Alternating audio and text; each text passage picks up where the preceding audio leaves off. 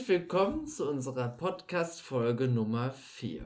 So, du hast aber viele Geschichten erzählt, meistens ja eher, sag ich mal, dramatische Geschichten, aber auch zwischendurch mal so eine witzige, schöne Geschichte. Und jetzt wollte ich dich einfach fragen, so allgemein, welche anderen Geschichten bzw. Eindrücke, die du noch kennst, wirst du nie vergessen. Also welche haben dich so stark bei dir verankert?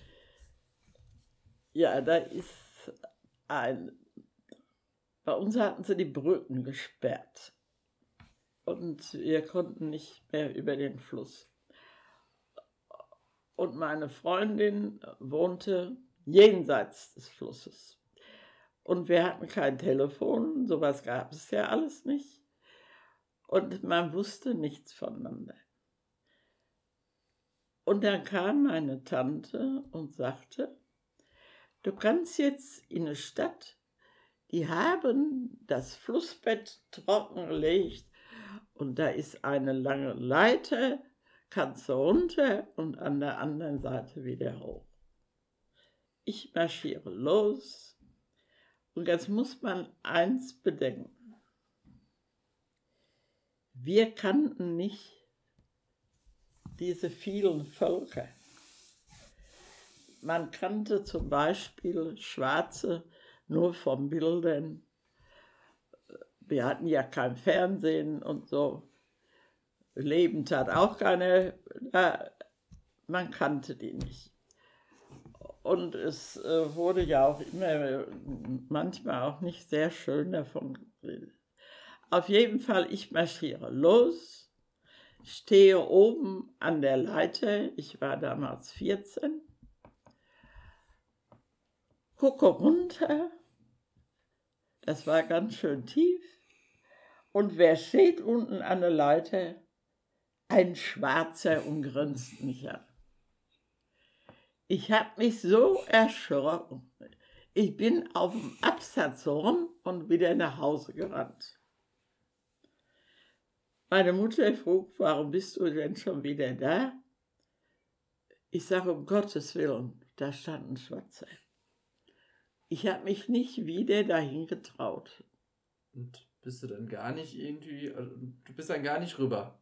Nein. Die ganze Zeit nicht. Und wie lange nicht? Ja, das war schon eine ganze Weile. Aber es war nach dem Krieg alles, ne? Das war direkt nach, also direkt ein nach Stück, Krieg. ein Stück Mhm. nach dem Krieg. Mhm. Ja, da sind dann so, so einige Sachen, die sind, also das war ja nun lustig, also heute kann ich darüber lachen, damals konnte ich es nicht. Nee, klar. ähm, aber ähm, heute in den Corona-Zeiten, äh, gerade die Jugend, die will da nicht drauf eingehen, die, die macht viel Schwierigkeiten. Äh, ihr könnt euch überhaupt nicht vorstellen, wir haben ja immer ohne Disco, ohne Fäden, ohne Trara gelebt. Und nach dem Krieg war das mit dem Trara sowieso vorbei. Äh, wir Deutschen mussten abends um 9 Uhr im Haus sein, dann durfte kein Deutscher mehr auf der Straße sein. Wo sollte man hin?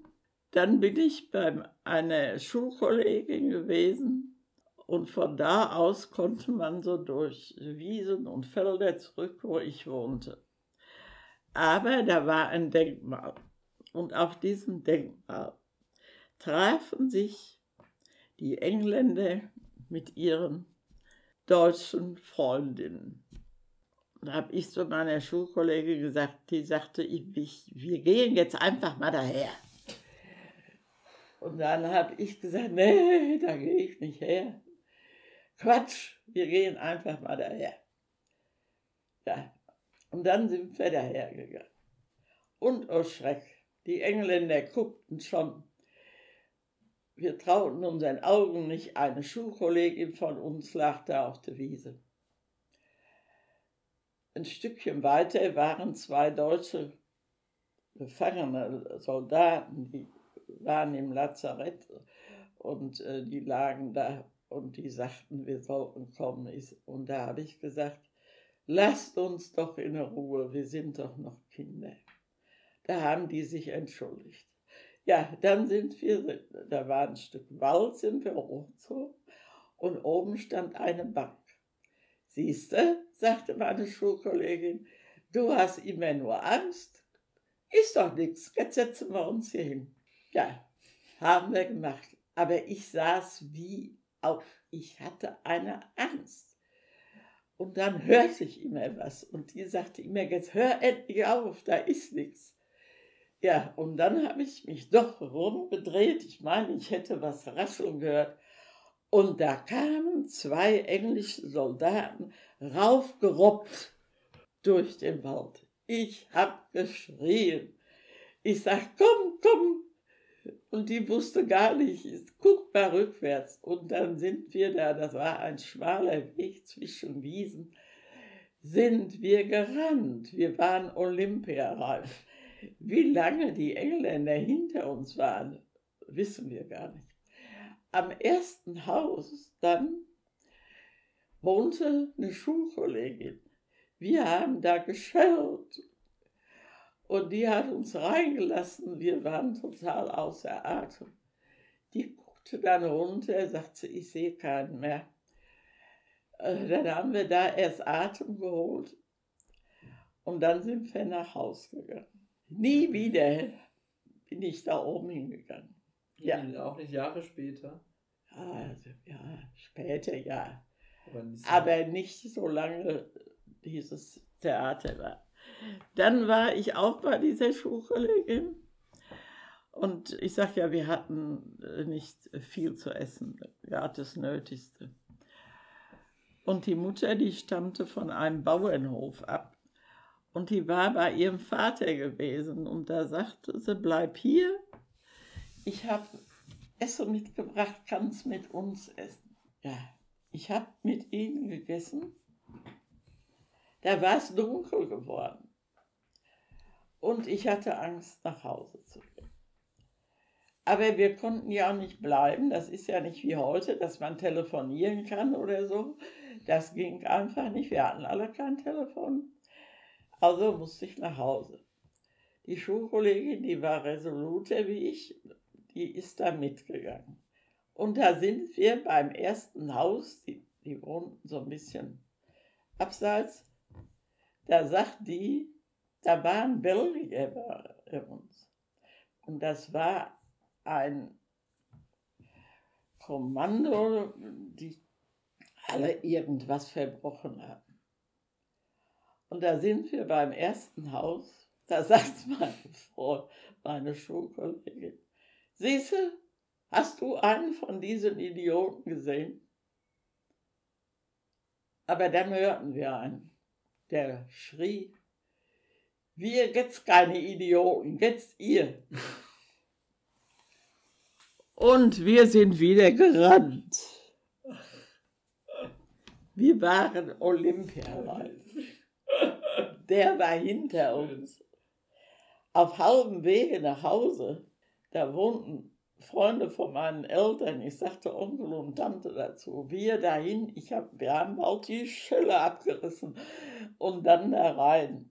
Und dann hat der geguckt, da war der hinten gerade am Rückwärtsgehen. Dann hatte sie Angst, nach Hause zu gehen, dass der da stand noch irgendwo. Dann ist sie mit nach uns nach Hause gegangen. Dann hat sie mein Papa sich angezogen und hat sie nach Hause gebracht. Also habe ich auch nie wieder im Dunkeln da gegessen. Ende der Geschichte. Aber es gibt auch da eine Geschichte, die nicht so, ja, lustig war das alles nicht. Es, sind damals auch viele Vergewaltigungen geschehen, auch von einem Nachbarsmädchen mit einer Pistole im Rücken. Also witzig war das damals auch nicht. Ja, Heute kann man auch. vielleicht darüber lachen, aber wir haben damals nicht gelacht.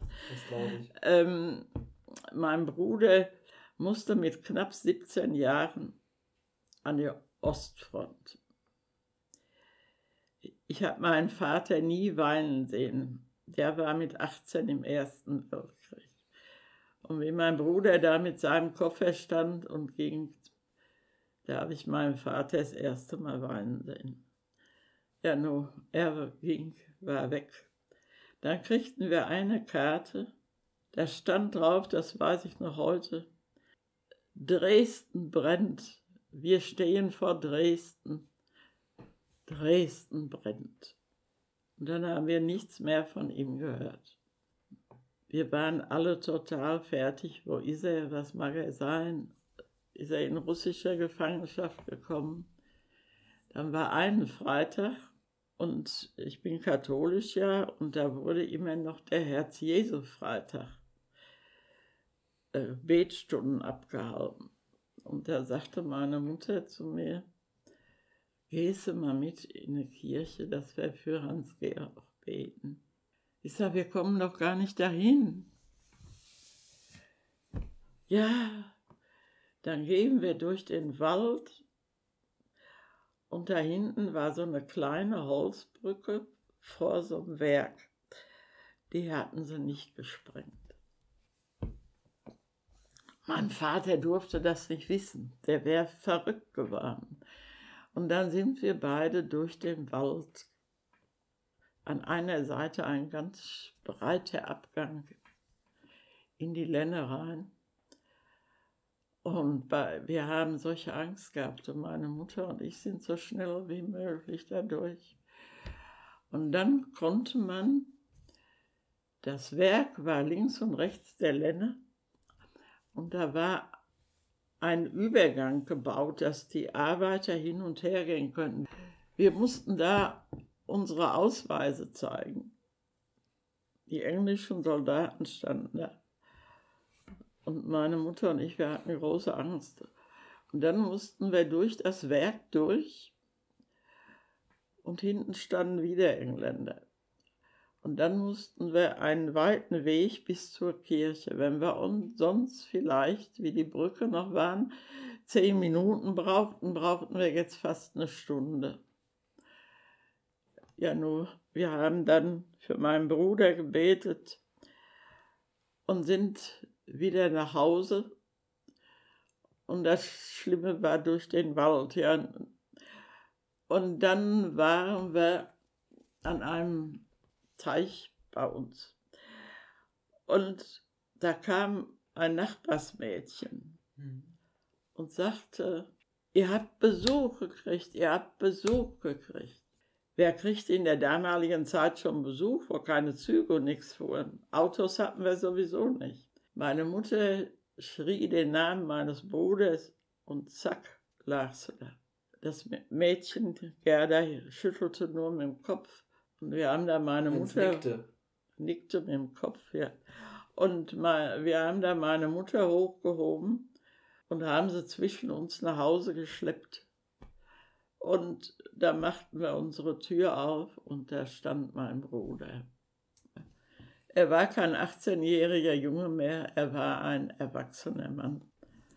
Er war zu Fuß von Süddeutschland gekommen er hatte das Glück gehabt, er war an der russischen Front verletzt worden. Was schlimm war, sein Freund neben ihm war tot. Und da ist er in Ulm in ein Lazarett gekommen und kam dadurch in amerikanische Gefangenschaft. Er ist da mit einem anderen Bekannten, aus dem, den er da im Lager kennengelernt hatte, auf einer Wiese haben sie gelegen, geflüchtet und sind dann zu Fuß von da unten ins Sauerland gekommen. Sie haben bei den Bauern um Arbeit gebeten und dass sie dafür essen und eine Nacht schlafen konnten. So haben sie sich dann nach Hause gekämpft. Und da muss ich heute sagen, man sagt immer, es gibt keine Schutzengel. Die flattern nicht mit Flügeln darum. Aber Damals habe ich angefangen, an Schutzengel zu glauben. Das, das glaube ich dir, Oma. Und ja, das war auf jeden Fall eine sehr gefühlsvolle Geschichte. Die hast du mir, glaube ich, auch schon mal beim Essen ein paar Mal erzählt, aber jetzt sind es auf jeden Fall auch die Hörer.